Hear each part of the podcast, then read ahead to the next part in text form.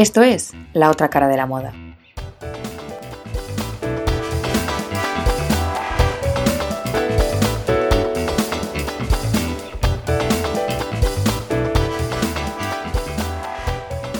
Buenas a todos, mi nombre es Paula Chavaris.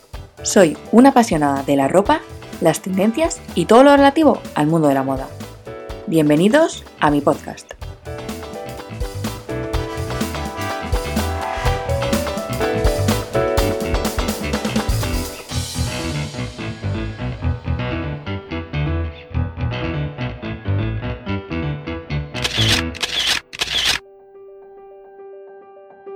En el anterior programa analizamos la profesión del diseñador. En este caso hablaremos del periodismo de moda, el cual se ha incrementado en gran medida, al igual que la forma de consumirla. Se ha evolucionado a la hora de informarse y a las personas en que lo hacíamos. Se quedaron atrás los tantísimos blogs que fueron pilares fundamentales para construir el sector, la manera en que la audiencia se informaba y se reclutaban a los oyentes.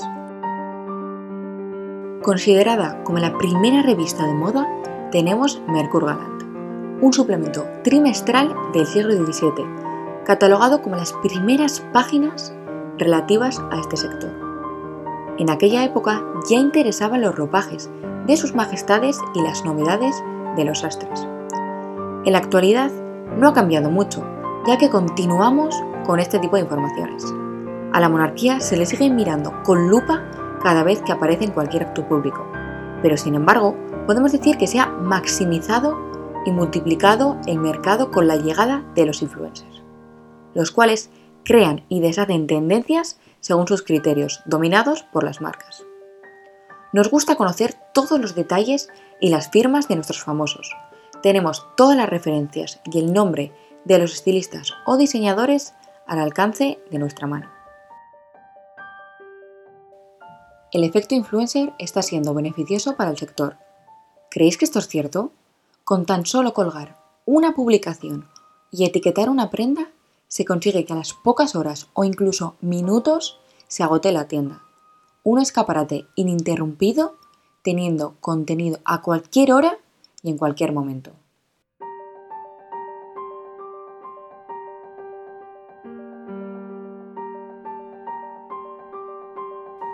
Como es sabido por todo el mundo, la moda es cíclica y el fenómeno fast fashion prima en nuestra sociedad, creando una necesidad de tendencias que no durarán más de unos meses o algún año. Pero mientras, habrán surgido otras cinco nuevas, lo que hace a los consumidores compradores compulsivos adictos a conseguir la última tendencia, aun pagando un precio muy bajo en lo económico. Pero, ¿merece la pena? En España hay tiendas de todo tipo, y por si fuera poco, las del mercado asiático están sobrepasando todas las cifras. En nuestro país se han asentado empresas de origen chino, que cuentan con infinidad de prendas y mucho repertorio de inventario por costes mínimos. Siendo más concreta, la tienda online Sin cubre más de 220 países y regiones en el mundo entero. Y se estima que en España a pesar de tener solo una tienda física en Barcelona, se ha consagrado como el gigante textil online, superando a Inditext.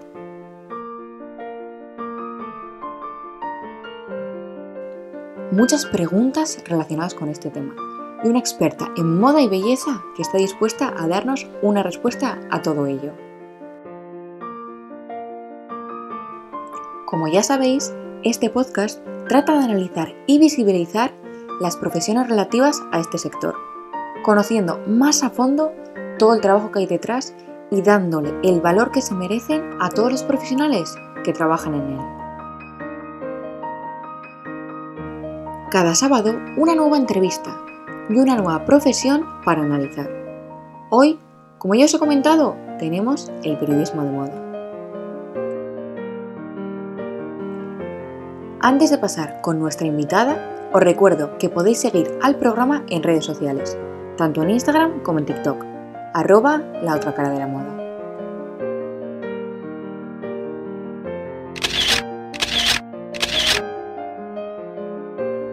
Su nombre es Violeta Valdés. periodista de moda y belleza que actualmente trabaja en la revista digital hola.com. A pesar de haber estudiado ADE casi por obligación de hacer una carrera en condiciones, siempre ha tenido claro su pasión por la moda y cuando pudo formarse no paró hasta el día de hoy, donde cuenta con una experiencia más que envidiada tras conocer las mayores redacciones de las revistas de moda en España. Su profesionalidad y su largo recorrido han llevado a posicionarla como una periodista de moda de renombre, que no solo se dedica a escribir, también destina cierto tiempo a las redes sociales, debatiendo y escuchando a sus seguidores sobre debates relativos a la moda y a la belleza, como no podía ser de otra manera.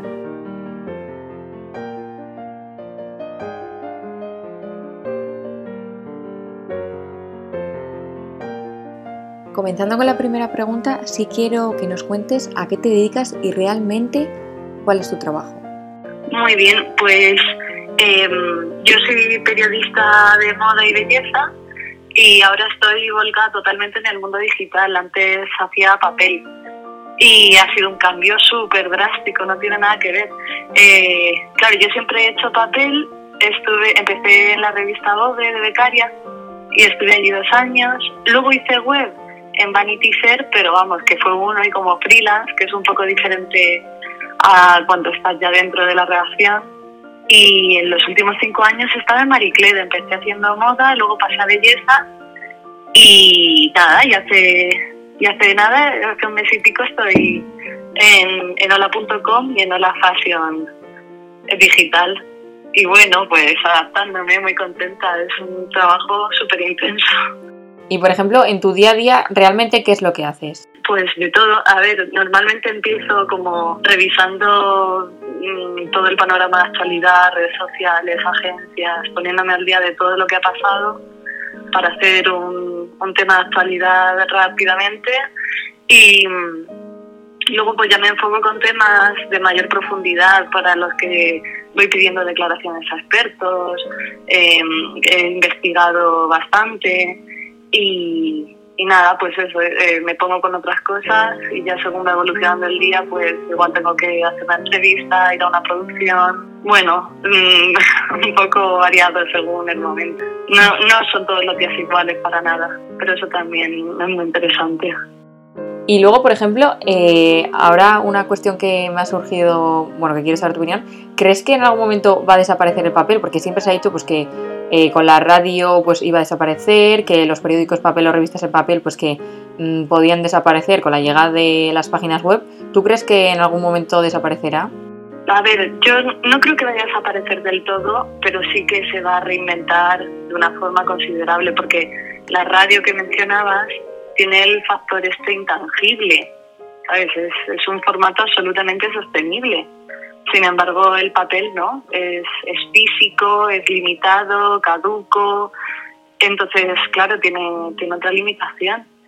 Entonces, mm, pues sí, igual que en la radio, aparte de los programas en directo y todo este tipo de cosas, han triunfado los podcasts que tienen una naturaleza totalmente distinta, mucho más eh, especializada, otro tipo de formatos de duración pues yo creo que el papel también va a sufrir ese proceso. De hecho, muchas cabeceras han cerrado ya en todo el mundo, en España algunas también, y está todo en un momento muy crítico porque también es el tipo de consumo, de, lectura, de, la audiencia ha cambiado una barbaridad. Mm, lo mismo se fijan como otros formatos, otras temáticas.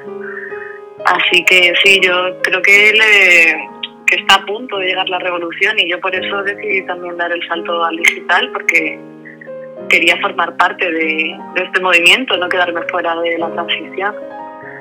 Ya, al final siempre hay que reinventarse y sobre todo en todos los ámbitos, ¿no? desde la moda y sobre todo pues tanto las papelerías, tanto periódicos y revistas pues no se iban a quedar atrás. Mm, total, sí, sí.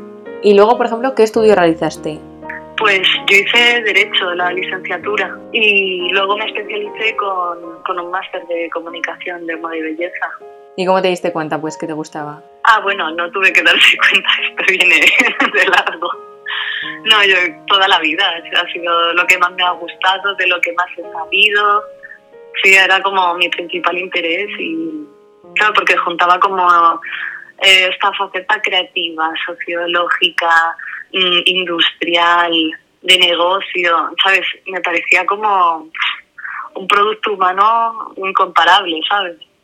Y, y claro, pues mm, yo es que de lo que leía, de lo que me interesaba, pues siempre ha sido en torno a esto. Entonces, no pude formarme en esto desde el principio porque, claro, en mi casa se veía como algo como un poco, poco serio, con poco futuro.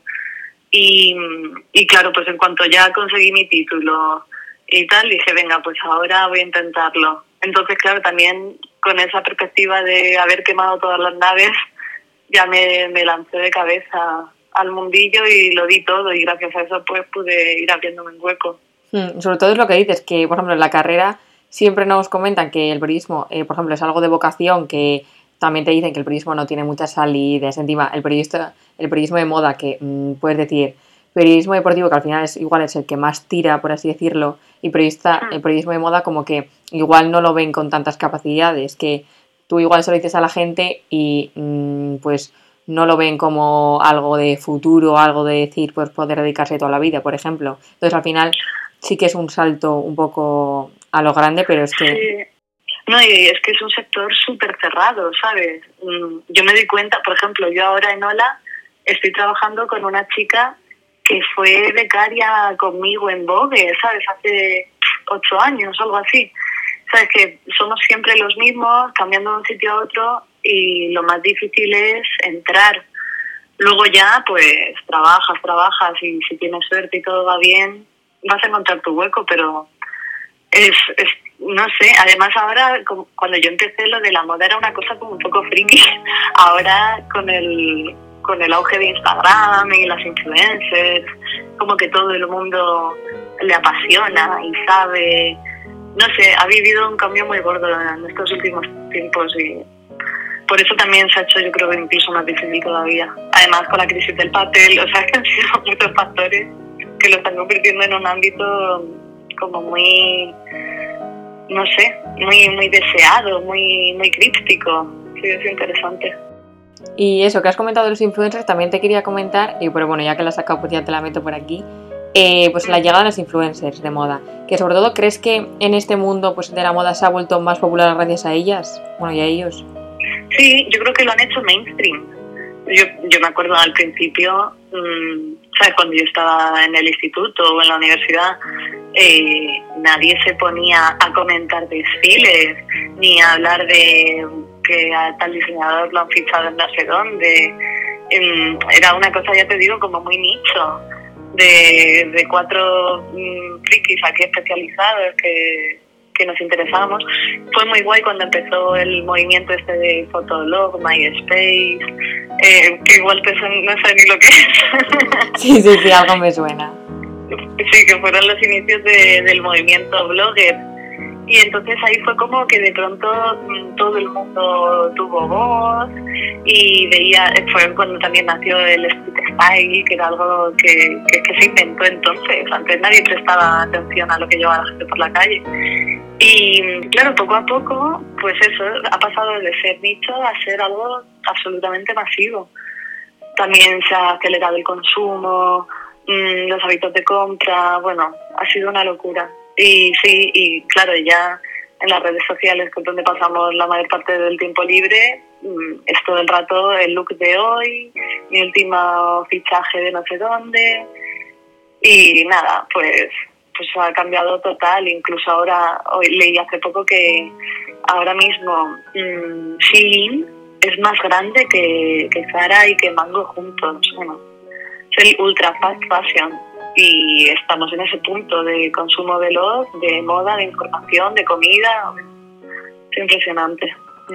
Sí, al final todo es un círculo vicioso y sí, la, justo la, la noticia que me cuentas, sí, a mí también me suena de haberla, de haberla escuchado y al final es algo bastante grande porque Sin es una marca que no tiene, por ejemplo, en nuestro país no tiene presencia y de hecho creo que solo tiene una o dos eh, tiendas físicas. Entonces al final eh, pues una tienda de ropa tan grande, tan masiva, que al final tiene de todo, absolutamente no solo ropa, tiene complementos, tiene mm, cosas para el baño, belleza, de todo, eh, al final no deja de ser una marca y una firma únicamente online. Sí, bueno, en España yo me sorprendió que tiene como un gabinete de comunicación, ¿sabes? Que hablan con los periodistas, hacen presentaciones, eh, ¿sabes? Que por lo menos hacen una labor de comunicación más allá de la de marketing. Y no sé, para mí es un fenómeno mm, muy curioso, que me aterra un poco, pero bueno. Sí, sí, la verdad, porque se ha vuelto famosa eso en años, porque luego hay otras marcas como Runway, por ejemplo, que es parecida así, no muy muy iguales y no tiene tanto tirón, pero parece ser que en un año o dos, y a causa yo creo que también de la pandemia, se ha vuelto mm, famosísima. Sí, mm, sí, no sé exactamente qué, qué habrá sido, si como de pronto el ansia de, de novedad, de salir de la calle, de producir contenido para Instagram, para TikTok, pero sí, bueno, y también que son tendencias súper punteras. Tú, o sea, lo que encuentras en sí, yo creo que, es que es como inspiración en diseñadores súper pequeños que están empezando, luego también copias caras, o sea, puedes tener todo lo que quieras.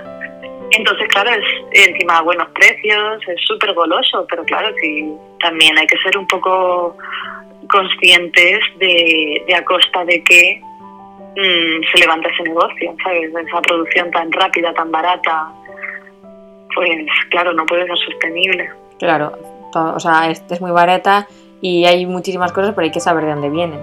Y luego, por ejemplo, ¿cómo empezaste a escribir artículos para revistas?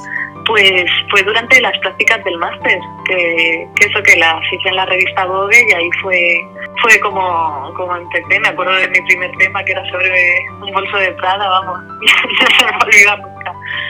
Y, y nada, y ya pues he, ido puliendo con las informaciones que me han hecho mis jefes, he seguido leyendo mucho y poco a poco pues vas educando un poco el ojo, el estilo y te vas entrenando. Ahora, fíjate, yo en, papel, por ejemplo, ahí teníamos como una semana a lo mejor para hacer un tema que ahora tengo que hacer en un día, en una jornada laboral. O sea, es, es bestial el, el cambio y, y tiene, claro, pues menos mal que tengo experiencia porque tienes que ser como súper rápida, eh, poder encontrar las ideas pronto, las referencias, bueno, sí, es, es curioso. Es lo que comentas, al final todo es acelerado, pero muchísimo. Y ahora la rapidez prima porque hay tanta información, estamos en internet, tanta infoxicación que al final eh, las noticias las queremos ya, ahora y cuanto más mejor.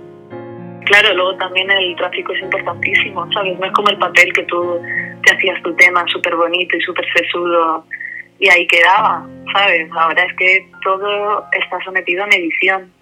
Entonces, claro, los temas no solo tienen que ser bonitos y sesudos, sino que tienen que ser súper interesantes para el lector y, e empujarlos a cliquear y a compartirlos y a comentarlos.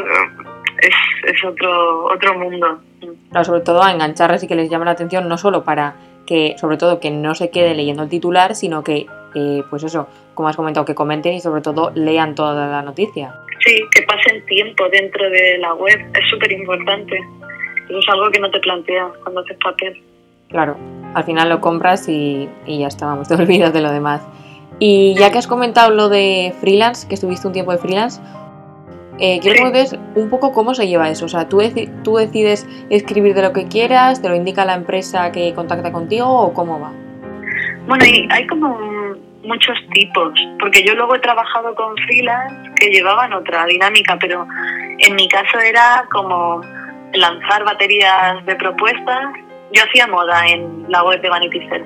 Entonces, eso yo, yo lanzaba todas mis propuestas y mi jefe, que, que era Guillermo Alonso, que ahora está en Icon, me decía, pues me gusta esto y esto, o me gusta esto, pero dale este enfoque, o no me gusta ninguno, nuevas propuestas, y a veces te decía, me gusta todo, venga, ve sacándolo.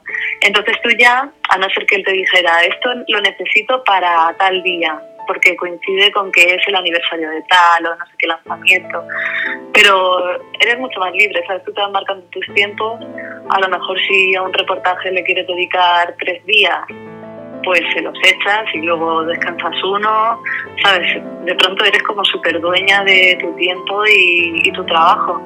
Lo que pasa es que de lo que produzcas depende de lo que ganas, ¿sabes? Cobras por artículo y, claro, tampoco te puedes dormir en los laureles. Entonces, claro, lo recuerdo como una época en la que era muy pobre, porque ya no es, ya no es que escribiera poco, que yo escribí una barbaridad, sino que, que se paga poquísimo a, a los periodistas digitales, Se, se cobra mucho más en papel. Y, y nada, eso pues un poco esclava, pero a la vez como muy dueña de, de mi vida, de mi tiempo, de mis temas. No sé, tiene como un punto ahí un poco romántico que, que lo hace muy guay, pero a la vez ya te digo que es súper sacrificado. Y por ejemplo, ya que también eso has comentado que pues igual lo pasaste un poco mal porque al final trabajabas mucho y no se cobraba pues lo que te gustaría, ¿ahora mismo consideras difícil vivir siendo redactora de artículos de moda o belleza? Sí, en, en plantilla. Sí. No, hombre, si consigues un contrato, eh, es- el salario mínimo está para algo, ¿sabes? No, quiero decir que, que si tienes experiencia y estás en una empresa sólida, puedes vivir perfectamente, ¿sabes? Lo, lo, lo difícil, lo que tiene mérito es montártelo como autónoma y, y estar eso, cobrando por artículo, pero no, si no tienes un sueldo fijo como todo el mundo. Mm. O sea, al final tú sí que lo ves como una profesión que tiene futuro. Sí, totalmente. Mm. Además, yo creo que eh, el gran público, ¿sabes? Por, por llamar de alguna manera a la sociedad, mm, está súper saturada, ¿sabes? Y, ¿sabes? Pues precisamente por el fenómeno influencer, pues claro, ha habido pues mala praxis y poca calidad y mucho contenido un poco basura, ¿sabes? Con todo mi respeto, pero mm, que ha habido una época inmensa, ¿sabes? Muchos años en los que la cantidad ha primado más que la calidad y de pronto es como que la gente interesada necesita otra vez la opinión del experto, la crónica, eh, otros otros referentes más sólidos que, que el de una blogger, ¿sabes? Y precisamente por eso se ha puesto en valor la profesión. Yo creo que, y además ahora con toda la transformación digital, yo creo que, que le augura un buen futuro, ¿sabes? Que, que es una profesión importante y que va, va a evolucionar súper positivamente. Claro, y sobre Vamos, todo... espero, porque si no, a ver Sí. qué vamos a hacer. Sí, seguro que sí, porque al final es lo que comentas. Eh, el público, o por, en este caso la audiencia, quiere que los profesionales tengan estudios y que al final la información que se les dé sea veraz y sobre todo cierta. Sí, yo creo que ya la gente mm, se ha dado cuenta de que cualquiera puede hacerse un selfie y, incluso si no puede hacérselo puede retocarlo y que cuele, ¿sabes? Pero claro, la referencia, la información, el, todo el bagaje, la cultura que, que puedes encontrar en un experto mm, es que no, no te lo da ningún otro, otro profesional, ¿sabes? Claro. Y por ejemplo, eso, yo ya te he comentado que sobre todo también te conocí por tus famosos melos de Instagram. Entonces, quiero que me cuentes también cómo comenzó esa idea y, pues bueno, para la gente que no sepa lo que son, pues eso, que nos cuentes un poquillo. Pues cuando empecé, o sea, yo hubo una época en Marie Claire en la que compaginé las secciones de moda y belleza. Dirigía las dos y, y claro, hubo un momento en el que ya exploté y solo podía hacer belleza. Entonces mm, me quedaba como toda la esquinita esta de la moda, de yo seguía como enfrentándome a las noticias, a, a las polémicas. Y claro, yo antes, eh, cuando me surgía algo así, pues decía, pues aquí hay un tema, y hacía un reportaje, pedía opiniones a expertos y sacaba como una conclusión. Cuando ya perdí eso, eh, claro, yo me lo seguía planteando y seguía dándole la turra a mis amigos. Y, bueno, eh, me di cuenta de que, de que en Instagram, en los stories, podías hacer encuestas, plantear preguntas y, y a lo tonto empecé como a ver qué pensaban mis seguidores, que claro, al final pues a lo mejor la mayoría son, son del sector, ¿sabes? Trabajan en, en agencias, en marcas, son periodistas de moda. Entonces, claro, el feedback era súper interesante porque tenía tanto el suyo, ¿sabes? Mi punto de vista profesional, como el de la gente de a pie. Y, y claro, poco a poco dije, ay, pues esto me encanta, me, me llena mucho. Pero sí, como que hubo una época así que, que estaba un poco aislada y, y me, ¿sabes? Encontré aquí una herramienta súper interesante, súper útil y al final eso, eh, decía, habría, hablamos este melón y sacaba un tema, hacía como una introducción de los hechos y era como, bueno, yo no me voy a mojar, quizá pienso un poco esto, ¿sabes? Intentaba no dejarlo muy claro y respeto cualquier tipo de opinión, así que vosotros decidme qué pensáis. Y nada, y la gente pues lanzaba sus respuestas en la casilla, en el sticker, o me mandaba mensajes privados, audios, y, y claro, pues obtenías como todos los puntos de vista de, de cualquier noticia, ¿sabes? De, de, cualquier planteamiento. Y al final pues hacía un, un resumen de eh, hasta aquí el melón de no sé qué y resumía un poco los, las principales perspectivas que había encontrado y sobre todo, por ejemplo, yo que eso, pues ya te he comentado que soy seguidora, a mí también me gusta verlo, porque al final, eso, igual tú piensas o tienes tu propia opinión y no te habías dado cuenta de una opinión que ha pensado otra chica o que cree otra, otro chico. Entonces al final te, tienes un abanico entero de opiniones sobre el mismo tema que a mí me parece súper enriquecedor. Sí, por ejemplo, abrí el melón de Sin cuando saltó la noticia de las cifras y tal, cómo estaba arrasando en España y tal y era como, pero realmente la gente compra esto, ¿sabes? Yo en mi cabeza, en mi mundo, en mi círculo, mm, es que no saben ni lo que es, ¿sabes? Eh, claro, y, digo, a ver, esto vosotros lo compráis, ¿por qué? Y claro, y de pronto salían las que decían que solo ahí encontraban ropa súper tendencia de tallas grandes. ¿Sabes? Cosas que a mí no se me han pasado por la cabeza, porque yo al final tengo un cuerpo normativo, compro eh, mucho de segunda mano, mmm, ¿sabes? Eh, ¿sabes? Eh, pronto a, perspectivas que es que no se te habían pasado por la cabeza y entiendes mejor mmm, la sociedad y la evolución y lo que es noticia y por qué. Te iba a decir ya para si quieres damos paso al juego que te, que te he preparado. Ay, perfecto, muy bien. Vale, pues empezamos y sería eso, básicamente que me dijeras una periodista que te guste o su trabajo o cómo redacta o el estilo que tenga. Bueno, pues mi favorita del mundo, lo digo a veces, dice, cada vez que me mencionan me suben los seguidores, es Leticia García, que es la redactora jefe de moda de ese moda. Mm. Y o sea, es que sus temas son súper inspiradores, y aparte de que escriba muy bien, eh, que tenga buenas ideas, eh, es que me parece alucinante cómo aborda cualquier noticia, por niña que sea. Yo, yo he aprendido mucho leyendo sus artículos, o sea, me parece una diosa. Y encima es súper simpática. Oye, que eso siempre suma, la verdad.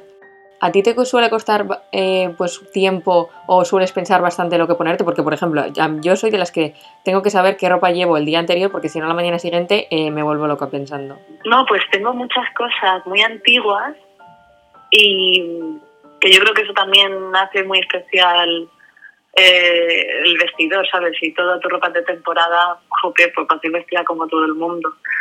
Pues mm, me encanta, por ejemplo, un, una chaqueta que tengo, un blazer de Saint Laurent, que es azul marino y tiene unas, unos botones así como en las mangas dorados súper grandes. Bueno, es preciosa, me la compré en Vinted.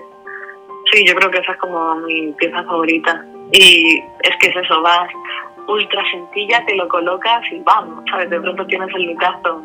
Hmm, claro, al final le da todo el potencial la, la blazer.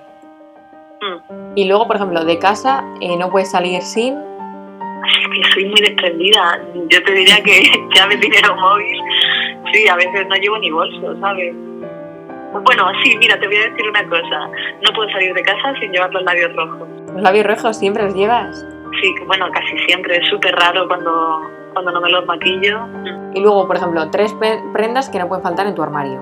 Pues un pantalón negro, una camiseta blanca de manga corta y la tercera sería unos botines negros. Y luego, por ejemplo, ya para terminar, ¿algún consejo que le dirías eh, a una, pues eso, a una chica o un chico que esté estudiando periodismo, por ejemplo, como es mi caso, y que se quiera dedicar a este, a este ámbito, qué le dirías? Pues que primero que se lo piense dos veces porque no es un camino fácil en absoluto. Que mucha gente se engaña porque, claro, parece como muy glamuroso y muy privilegiado, pero es un, es un sector en el que se trabaja una locura, entonces más vale que sea de verdad ocasional porque si no, no vas a aguantar el ritmo. Y, y bueno, pues si de verdad lo tienes claro, pues te das cuenta de que hacer prácticas tiene un valor fundamental. ¿Sabes? Da rabia porque a veces cobran muy poco o nada, que yo también he pasado por eso. Y, y fastidia, ¿sabes? Porque estás trabajando como el resto. Pero, jo, es que es fundamental para aprender, ¿sabes? Mm, no, no se están aprovechando de ti. Tienes que pensar que tú te estás aprovechando de ellos, que, que lo vas a exprimir al máximo y, y vas a construir tu carrera gracias a esa experiencia. Nada, pues que, que cultiven un estilo personal, que, que, no intenten ser como todo el mundo. Mm, es súper importante mm, distinguirse, ¿sabes? Por, por tus ideas, por tu forma de expresarte, por ser original, ¿sabes? Al principio puede dar mucho miedo, pero eh, es solo así como te haces imprescindible siendo distinto. Pues genial, muchísimas gracias Violeta por formar parte de este segundo programa. Qué bien, vale. Pues nada, muchísimas gracias por, por invitarme a tu podcast. Violeta nos ha dejado claro que hay que tener recorrido, y más en esta profesión. Moverse y estar al tanto de todas las novedades que ocurren alrededor. Un mercado muy amplio, pero a la vez muy pequeño, donde se conocen entre todos.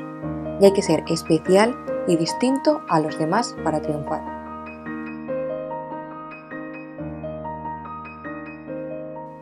Lo banal aburre.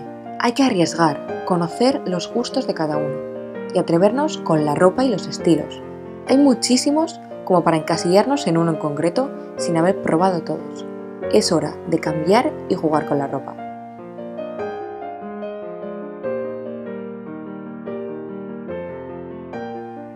Muchísimas gracias por escuchar La otra cara de la moda. Nos vemos el próximo sábado con una nueva profesión. Un beso y a vivir la moda.